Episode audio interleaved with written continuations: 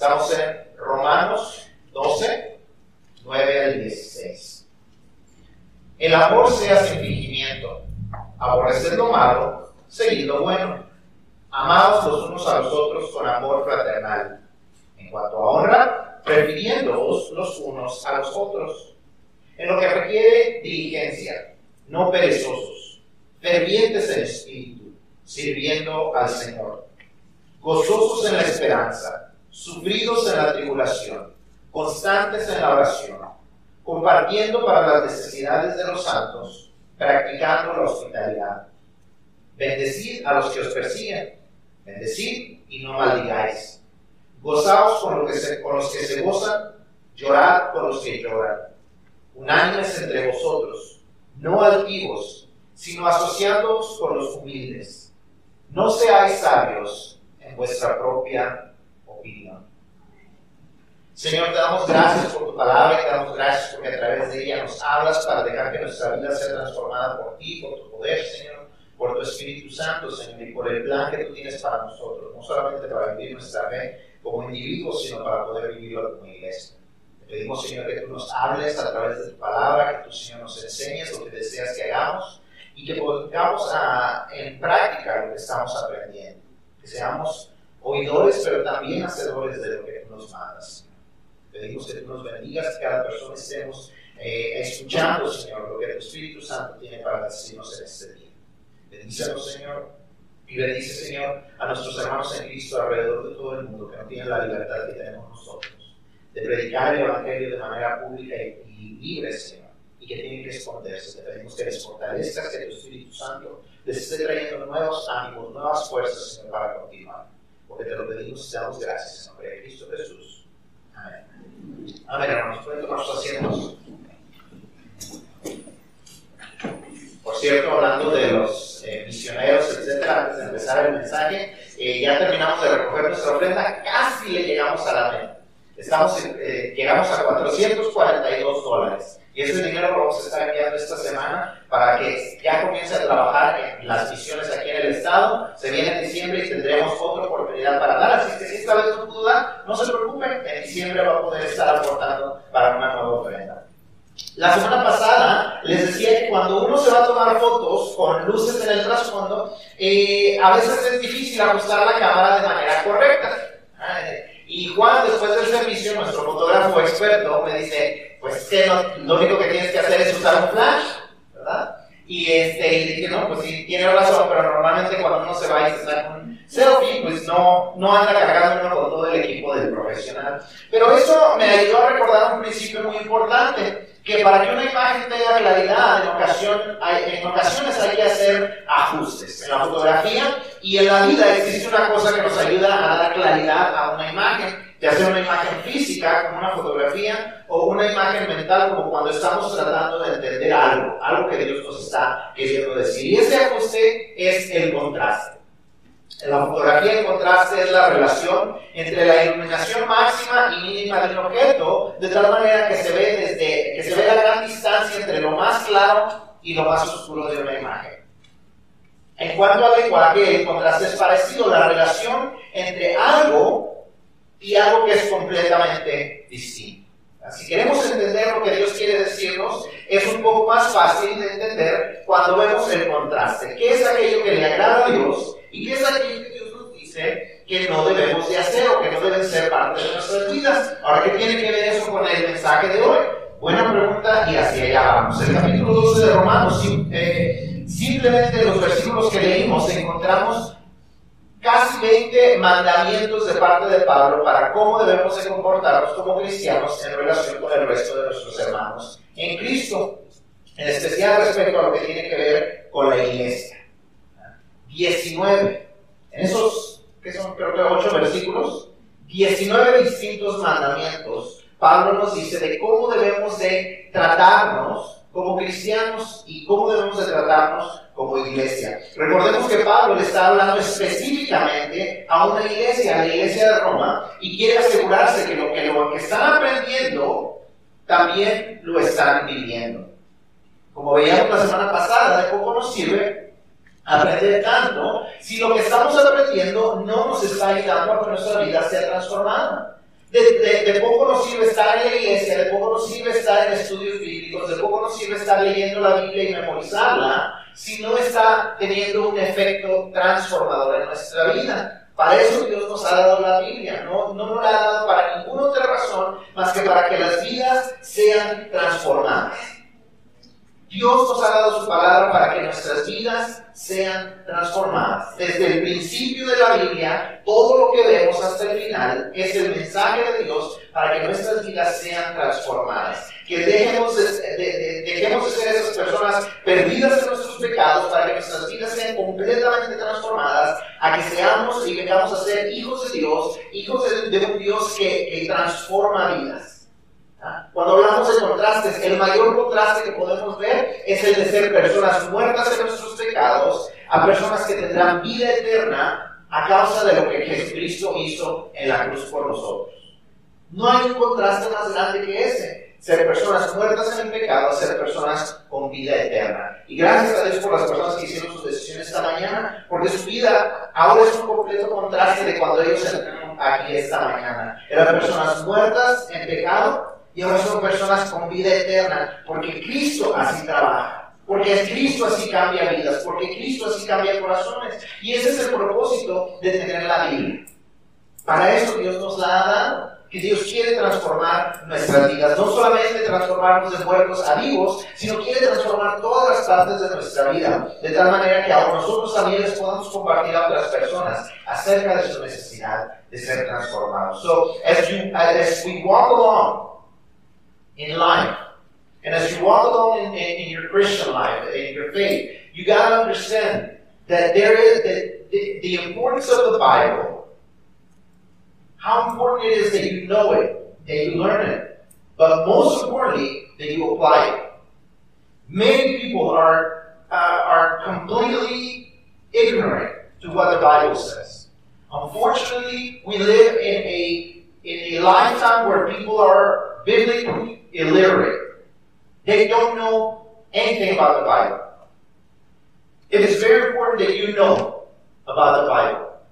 But it's even more important that what you know, you put it into practice. It's completely pointless to know a lot and do very little with it. It is very important that you let God transform you through what you are reading. Es importante que dejemos que Dios nos transforme a través de lo que estamos leyendo. Vivimos en una cultura donde la gente es, bíblicamente analfabeta. ¿Sí entendemos esa frase? ¿Qué es una persona analfabeta? Que no sabe leer, que no tiene el conocimiento necesario. Y una persona que está bíblicamente analfabeta es una persona que no sabe lo que dice la Biblia. Desafortunadamente también vivimos en una, en, una cultura donde la gente conoce mucho la Biblia, pero no la pone en.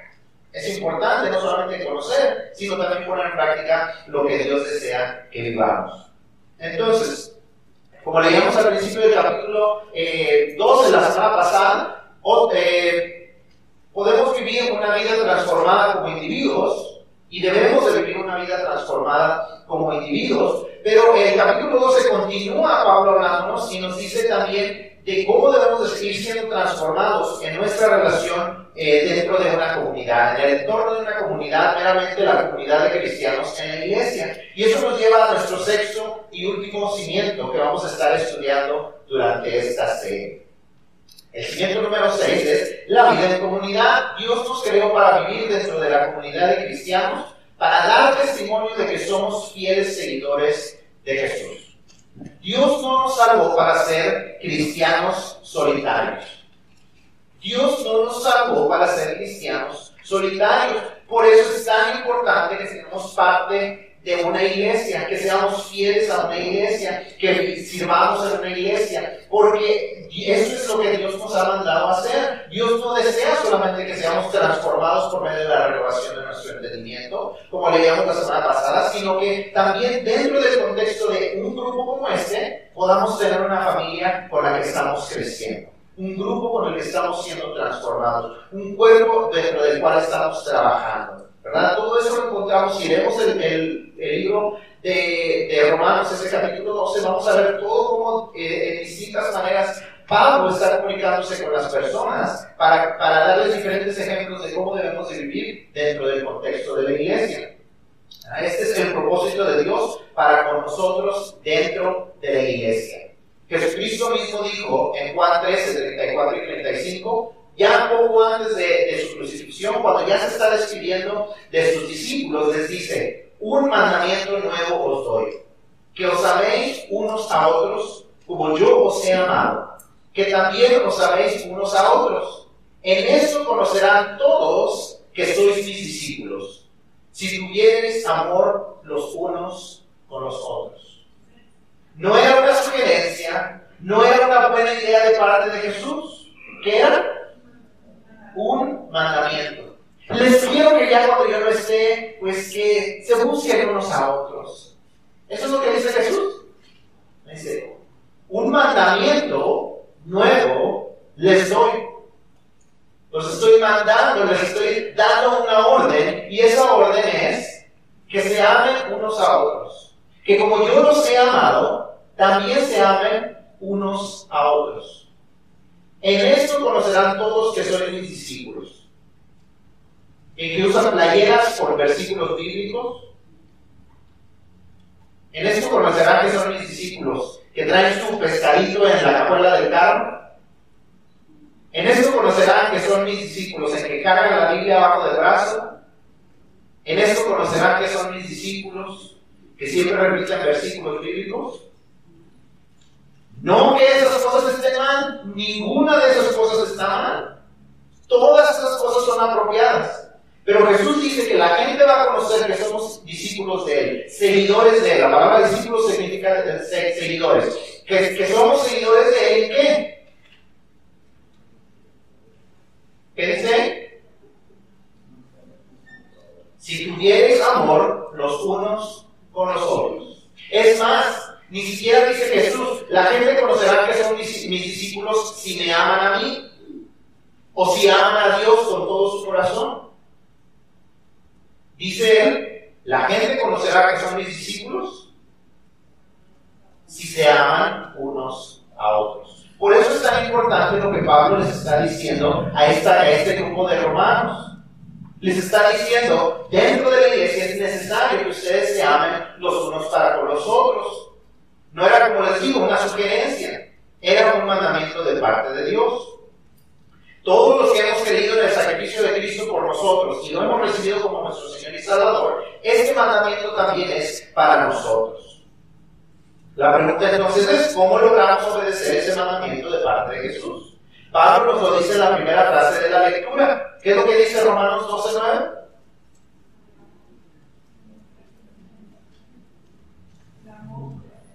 El amor sea sin fingimiento que sea auténtico.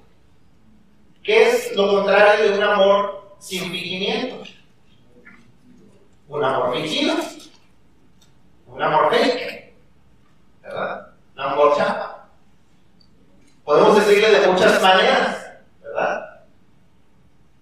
Un amor, eh, ¿cómo se dice? ¿Eh? Hipócrita, un amor de mentira. Este, ¿Cómo se le dice? este, a, a, los productos que son falsos.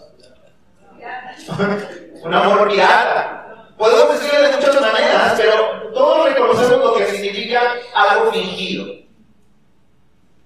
Tal vez aún hemos experimentado el amor fingido. Así es que, como hablamos de contrastes, todos sabemos lo que es un amor fingido. ¿Qué tanto conocemos acerca de un amor sin fingimiento? Porque eso es lo que Dios nos manda a vivir. Porque el siguiente versículo nos dice, ámense unos a otros. ¿verdad? Ámense como hermanos. Era lo que veíamos con los niños. En cuanto a honra, prefiriéndose unos a otros. Ahí nos da una demostración clara de cómo se ve el amor auténtico. Prefiriéndose los unos a los otros, buscando el interés de los demás y como les digo, ahí es donde nos sirven los contrastes mucho.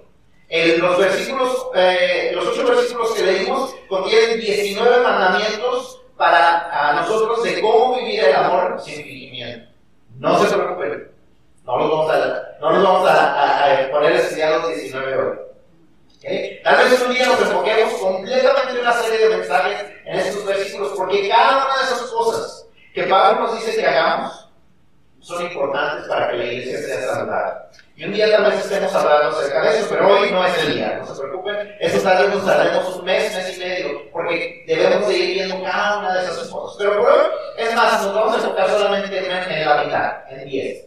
Y es más, ni siquiera en esos 10 nos vamos a enfocar tanto, como lo que vamos a hacer es que vamos a contrastar 5 con 5.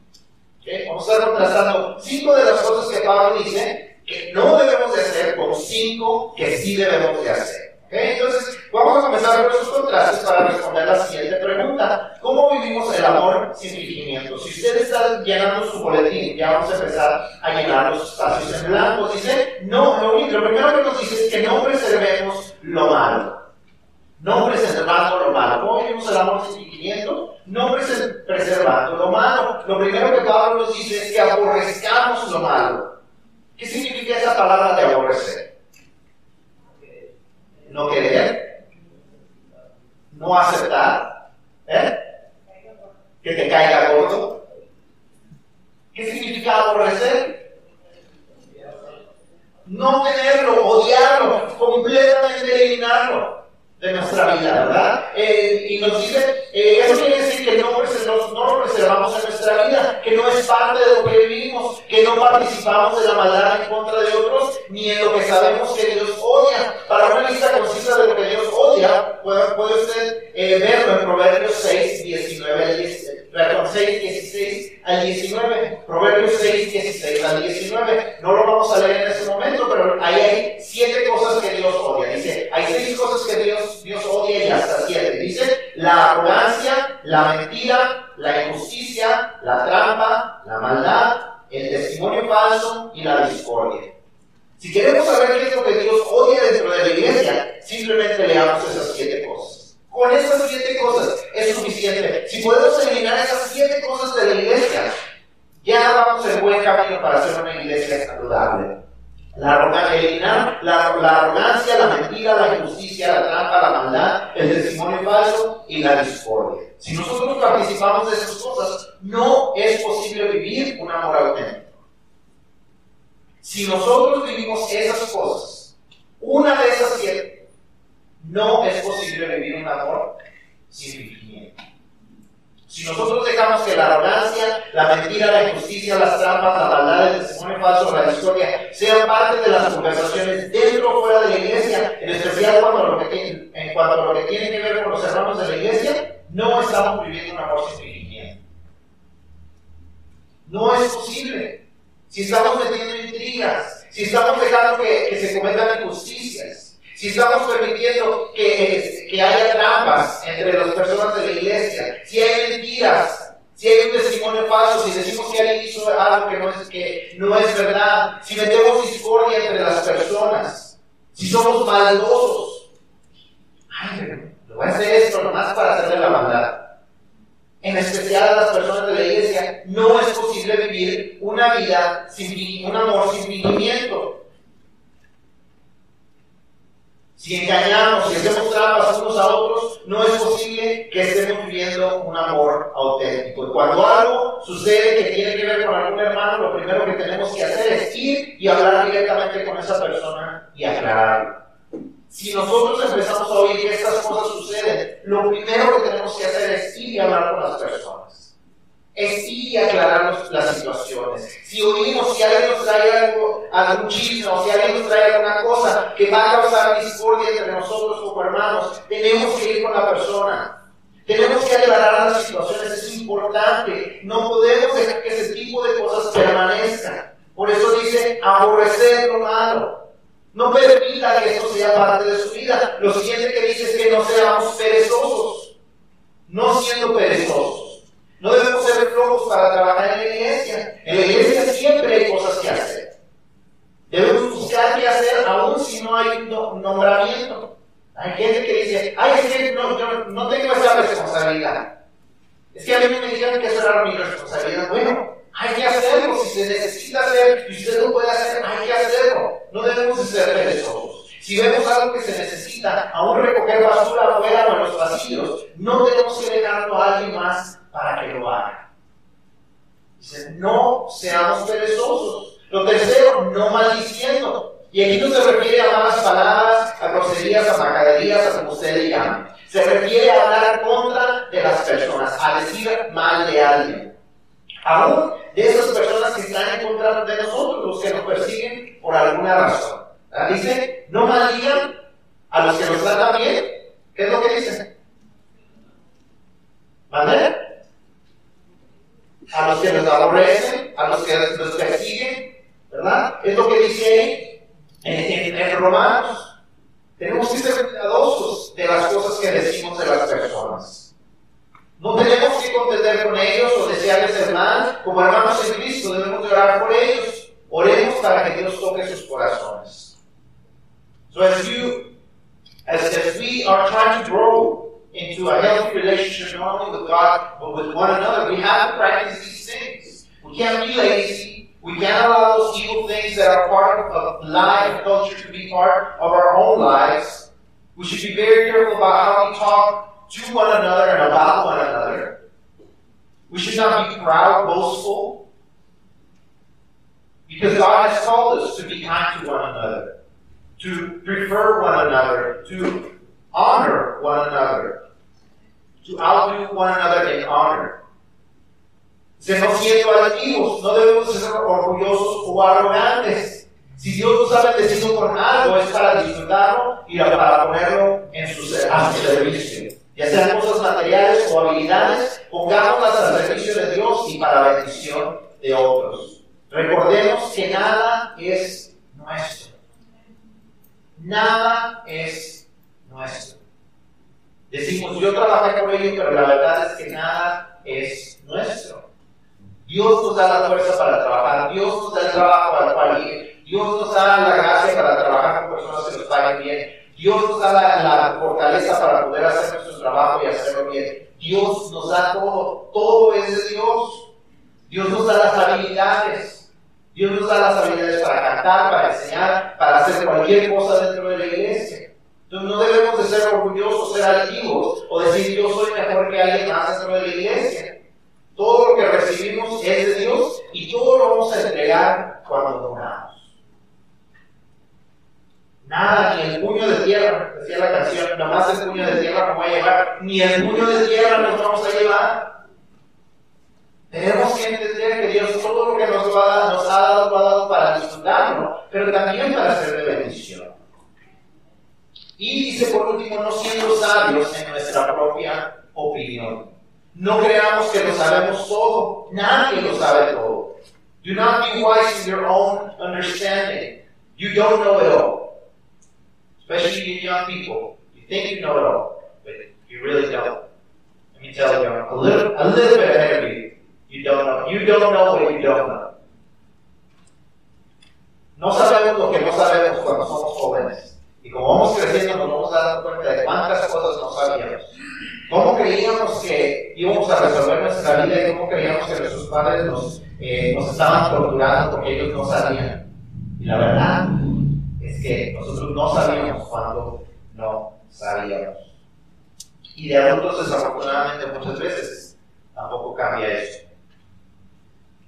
No nos cerremos a lo que Dios quiere decirnos por medio de alguien más. Proverbios 1.5 dice, oirá el sabio y aumentará el saber.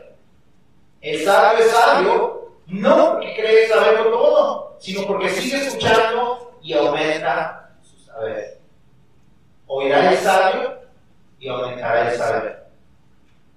¿Quiere usted sabio? Ser sabio, perdón. Siga aprendiendo. Siga constantemente escuchando. Escuche lo que Dios quiere decirle, escuche lo que Dios está hablando a través de la palabra su palabra, escuche a través de lo que están enseñándole dentro de la iglesia, escuche, escuche, escuche. Pero cuando nosotros creemos que ya lo sabemos todo, no podemos seguir creciendo. Nos estorbamos a nosotros mismos, nos estancamos a nosotros mismos cuando decimos, ya no me pueden enseñar algo. Yo ya no puedo aprender de esa persona. Tenemos que estar dispuestos a, no ser, a, aceptar que no somos sabios completamente, que seguimos aprendiendo. No nos escapemos de los estudios, no nos ocupemos en tratar de enseñar a otros si no estamos dispuestos a aprender. Tenemos que estar dispuestos y listos para escuchar y aprender. Ahora vamos a ver los contrastes que Pablo nos da. Ya vemos lo que es dedito para abajo, ¿verdad? Este, ahora vamos a ver. Ay, no, no, no lo cambié. Perdón. Esos son los que. ¿Por qué no me dicen? Sí, sí, Si se pasaron los espacios, ahí están.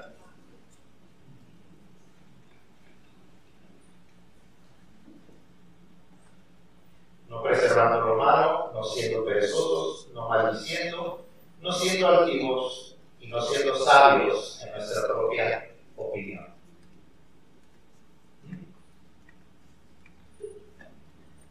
Y ahora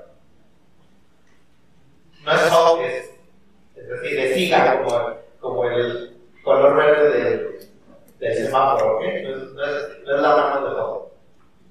Dice entonces que al contrario debemos de vivir, número uno, en lugar de preservar lo malo, debemos vivir siguiendo lo bueno. Debemos seguir lo bueno. Hacer lo que a Dios le agrada. Ahora ya vemos en, en uh, Proverbios lo que Dios odia. Vamos a ver lo que a Dios le agrada. Malaquías, perdón, Miqueas 6.8. Miqueas, Miqueas 6.8 nos dice, oh hombre, él te ha declarado lo que es bueno. ¿Y qué pide Jehová de ti? Solamente hacer justicia y amar misericordia y humillarte ante tu Dios. Solamente hacer justicia, eso es lo que es bueno delante de Dios. Él nos ha declarado lo que es bueno. Hacer justicia, amar misericordia y humillarnos ante Dios. Dios nos dice que seamos justos, misericordiosos y humildes. Queremos hacer lo que le agrada a Dios. Dentro de la iglesia, eso es lo con lo que tenemos que comenzar. ¿verdad? Tenemos que ser eh, justos, misericordiosos y humildes. La justicia no nos deja permitir que alguien sea maltratado.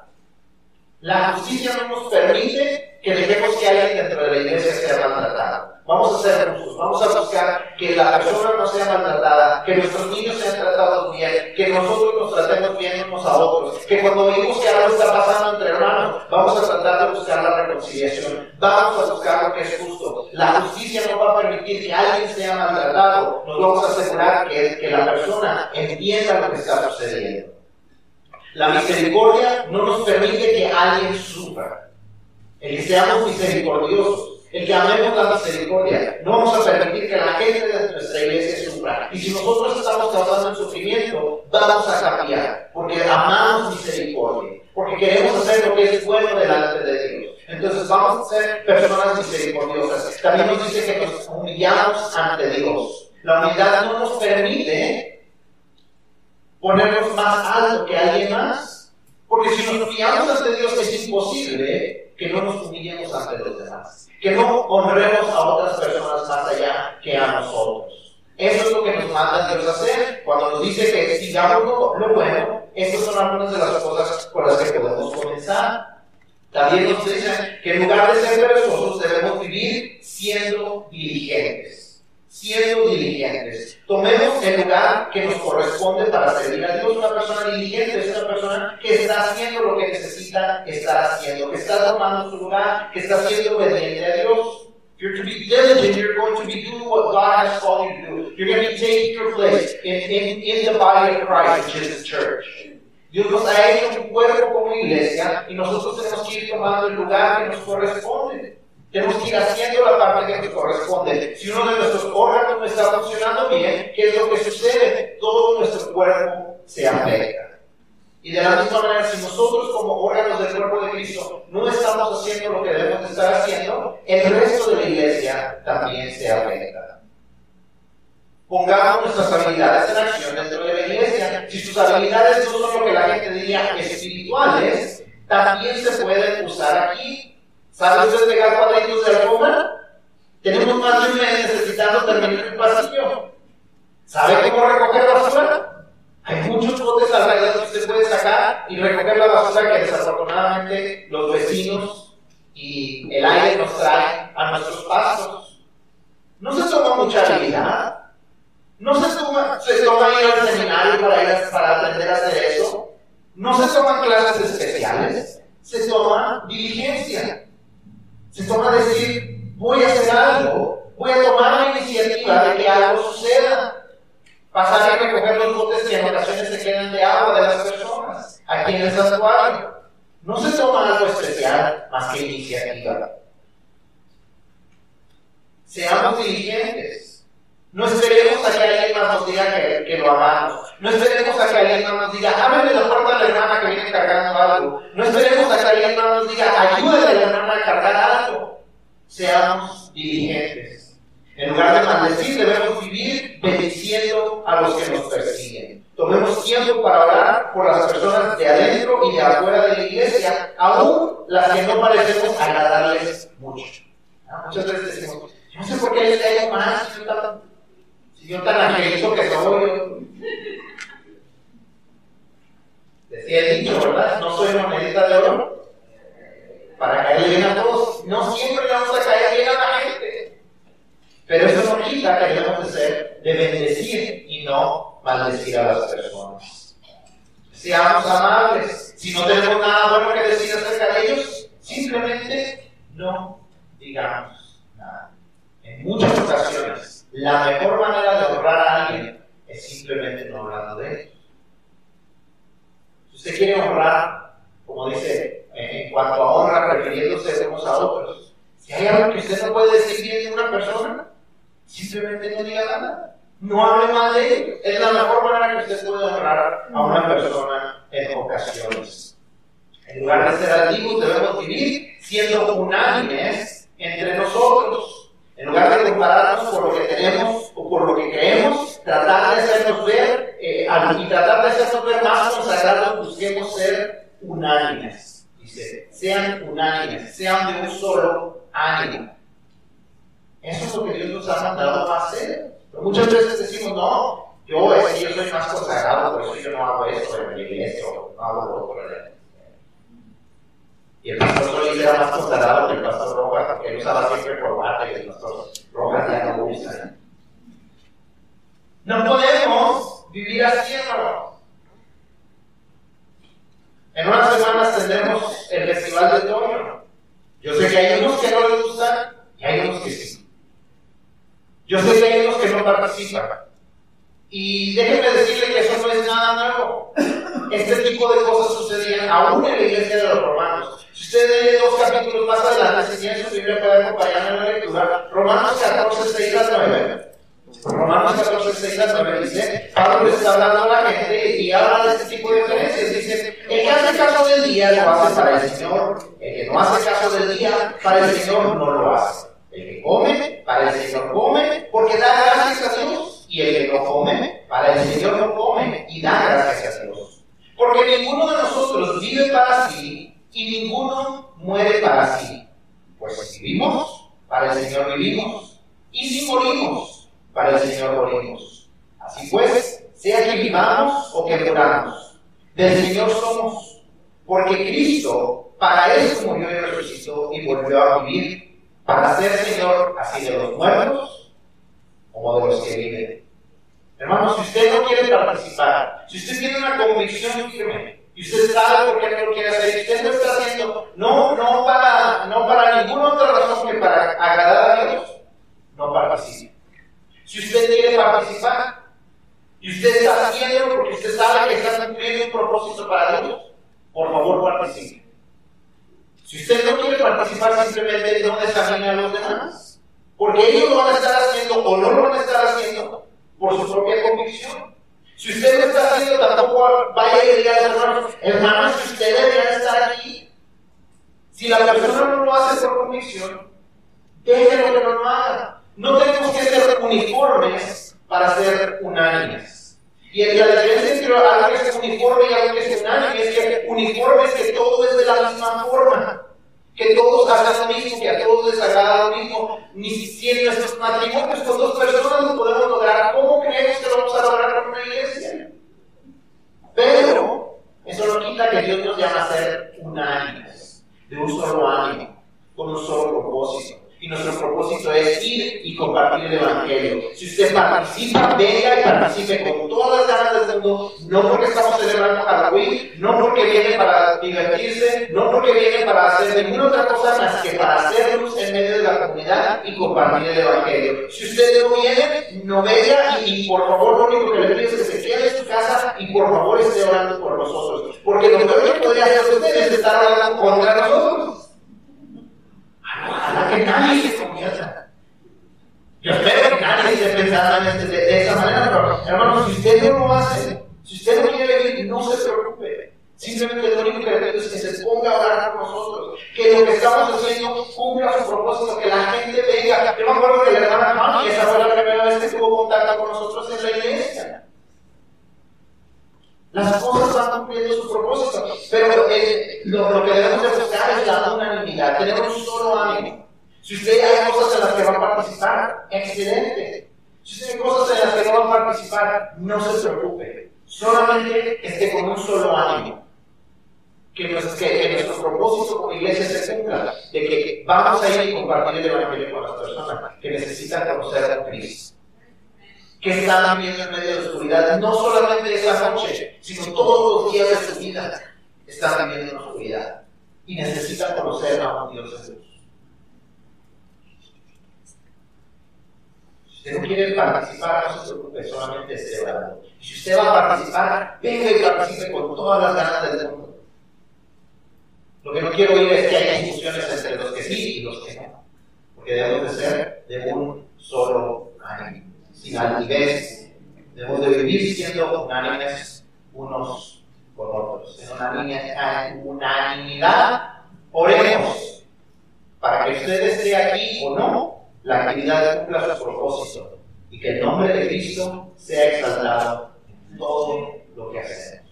Y eso es la verdad es que cualquiera de nuestros ministerios, estar en la escuela, estar en la oficina de migración, haciendo cualquier cosa en la que estamos compartiendo el Evangelio, ese es nuestro mayor propósito y eso es por lo que debemos estar hablando todo el tiempo, que, seamos unánimes en el propósito, aun si en las estrategias no siempre somos uniformes, que seamos unánimes en el propósito de nuestra iglesia. Que usted no diga, ojalá no funcione, todos estemos por el propósito de que el nombre de Dios sea glorificado y que la, la gente venga a conocer a Cristo como su Salvador. Por último, en lugar de ser sabios en nuestra propia opinión, debemos de vivir asociándonos con los humildes. No pensemos que tenemos el monopolio de saber lo que Dios quiere. Debemos asociarnos con todo tipo de personas, con los nuevos y con los líderes, con los constantes y con los que les cuesta más trabajo venir. Dios desea que en la iglesia haya, como les decía, unanimidad aun cuando no hay uniformidad. No tenemos que ser uniformes, todos de la misma forma. Imagínense que aquí hubiéramos puros nuevos, ¿de quién aprenderíamos? Que aquí hubiéramos puros cristianos experimentados.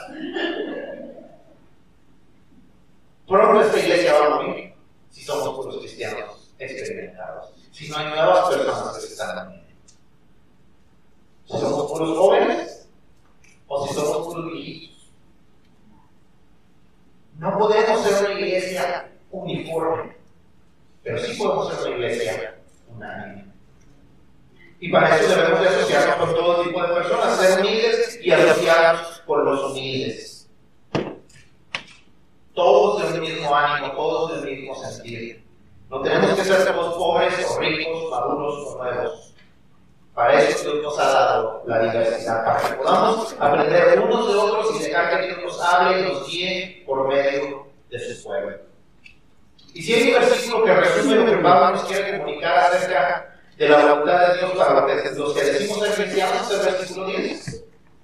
Amados los unos a los otros con amor fraternal, por amor entre, entre hermanos. En cuanto a honra, prefiriéndoos los unos a los otros. Como decía ahí a los niños, ¿qué significa eso de preferirnos unos a los otros? No, tú eres más importante. No, no, no, tú eres más importante. ¿Cuántos de ustedes les han tocado este, cuando eran novios?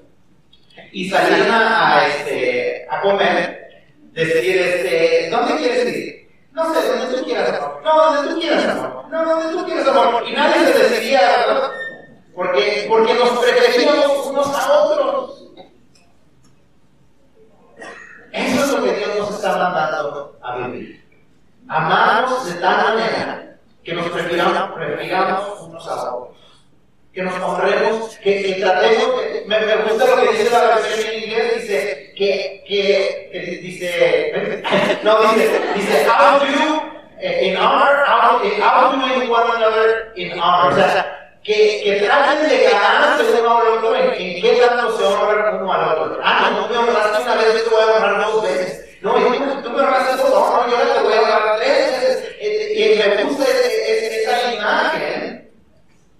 de tal manera que nos amemos de esa manera, que nos prefiramos, que busquemos el rey de la iglesia en total amando los unos a los otros, prefiriéndonos los unos a los otros. Ese es el mandamiento de Dios para cada uno de nosotros que decimos ser sus hijos. Y eso es lo que Pablo nos llama a vivir aquellos que somos cristianos. Ese es uno de los cimientos que nos va a ayudar a construir nuestra vida de manera que aún en medio de las tormentas podamos sobrevivir.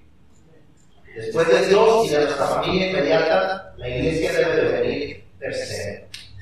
El Salmo 133 comienza y termina con la bendición de tener una iglesia unida. Dice el Salmo 133 al principio y al final. Mirad cuán bueno y cuán delicioso es habitar los hermanos juntos en armonía. Termina diciendo, porque allí envía Jehová bendición y vida eterna. Mirad cuán bueno y cuán delicioso es habitar los hermanos juntos en armonía, porque allí envía Jehová bendición y vida eterna. Vamos a inclinar nuestros rostros, hermanos. ¿Cuántos pueden dar testimonio que en sus tiempos difíciles la gente de la iglesia ha sido un gran respaldo?